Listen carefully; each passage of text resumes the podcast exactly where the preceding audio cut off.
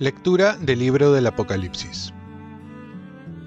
Yo, Juan, vi en la mano derecha del que estaba sentado en el trono un libro escrito por dentro y por fuera y sellado con siete sellos. Y vi un ángel poderoso proclamando a grandes voces, ¿quién es digno de abrir el libro y romper sus sellos? Y nadie, ni en el cielo, ni en la tierra, ni debajo de la tierra, podía abrir el libro y ver su contenido. Yo lloraba mucho, porque no se encontró a nadie digno de abrir el libro y de ver su contenido. Pero uno de los ancianos me dijo, No llores más. Mira, ha vencido el león de la tribu de Judá, el retoño de David. Él abrirá el libro y sus siete sellos. Entonces vi delante del trono, rodeado por los seres vivientes y los ancianos, a un cordero en pie. Se notaba que lo habían degollado y tenía siete cuernos y siete ojos. Son los siete espíritus que Dios ha enviado a toda la tierra. El cordero se acercó y el que estaba sentado en el trono le dio el libro con la mano derecha. Cuando tomó el libro, los cuatro seres vivientes y los veinticuatro ancianos se postraron ante él. Tenían cítaras y copas de oro llenas de perfume. Son las oraciones de los santos. Y entonaron un cántico nuevo. Eres digno de tomar el libro y abrir sus sellos porque fuiste degollado y con tu sangre compraste para Dios hombres de toda raza, lengua, pueblo y nación. Y has hecho de ellos para nuestro Dios un reino de sacerdotes y reinan sobre toda la tierra. Palabra de Dios. Salmo responsorial has hecho de nosotros para nuestro Dios un reino de sacerdotes. Canten al Señor un cántico nuevo, resuene su alabanza en la asamblea de los fieles. Que se alegre Israel por su Creador, los hijos de Sión por su Rey. Has hecho de nosotros para nuestro Dios un reino de sacerdotes. Alaben su nombre con danzas, cántenle con tambores y cítaras, porque el Señor ama a su pueblo y adorna con la victoria a los humildes. Has hecho de nosotros para nuestro Dios un reino de sacerdotes. Que los fieles festejen su gloria y canten jubilosos en filas, con vítores a Dios en la boca. Es un honor para todos sus fieles has hecho de nosotros para nuestro Dios un reino de sacerdotes. Lectura del Santo Evangelio según San Lucas.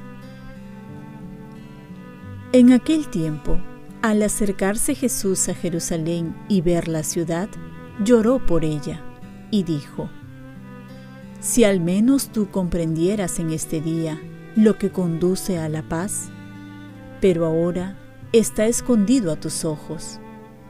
Llegará un día en que tus enemigos te rodearán de trincheras, te sitiarán, apretarán el cerco de todos lados, te arrasarán con tus hijos dentro y no dejarán piedra sobre piedra, porque no reconociste el momento en que Dios vino a visitarte.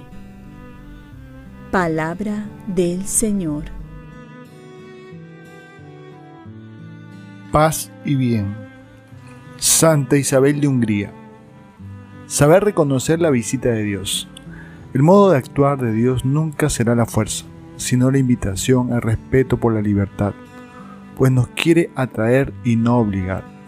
El Evangelio nos seduce, y es ahí que cuando nos dejamos seducir se produce el encuentro con un Dios que cambia nuestras vidas.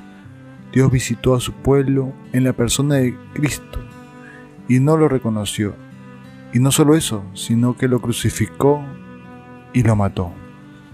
Saber reconocer la visita de Dios en nuestros días es algo que no podemos dejar de lado. No basta conocer a Dios en las escrituras, sino además hay que saber reconocerlo. San Agustín decía, tengo miedo de que el Señor pase y no le reconozca. ¿Cuántas veces pasa por nuestra vida el día al día?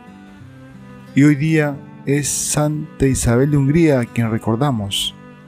Enviudó siendo aún muy joven y su vida cambió radicalmente. Pocos días después de la muerte de su marido, a causa de la peste, Isabel dio a luz a su hija, la beata Gertrudis. En adelante dedicó su vida a los pobres, empleando toda su riqueza a su servicio, construyendo en su castillo un hospital y atendiendo personalmente a los enfermos y necesitados. Rechazó propuestas para nuevos matrimonios y decidió consagrar el resto de sus días a la pobreza. Cada día daba de comer a 900 indigentes en su castillo.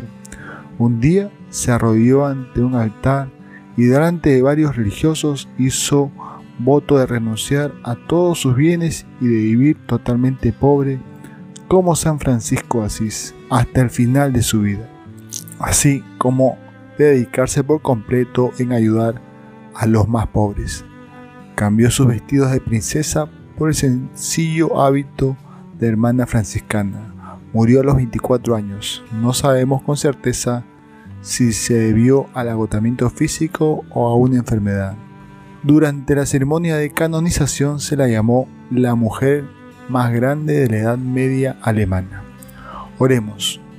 Oh Dios, que concediste a Santa Isabel de Hungría reconocer y venerar a Cristo en los pobres, concédenos por su intercesión servir con amor infatigable a los indigentes y a los atribulados. Ofrezcamos nuestro día. Dios Padre nuestro, yo te ofrezco toda mi jornada, en unión con el corazón de tu Hijo Jesucristo, que sigue ofreciéndose a ti en Eucaristía para la salvación del mundo.